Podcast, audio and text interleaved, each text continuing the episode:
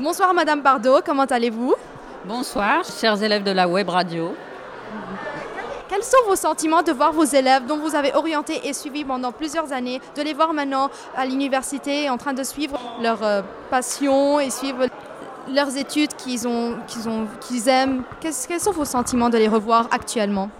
Alors c'est un moment qui est très très émouvant en fait, puisque là donc on retrouve nos trois promos. Moi je suis arrivée il y a trois ans et demi aussi au Liban. Donc en fait là il y a toutes les promos que j'ai suivies et c'est vrai que c'est très très émouvant. Enfin il y a, il y a des élèves qui sont devenus vraiment des, des adultes, donc c'est un moment qui est, euh, bah, qui est très émouvant. ouais. Merci beaucoup et passez une bonne soirée. Merci à vous. hein.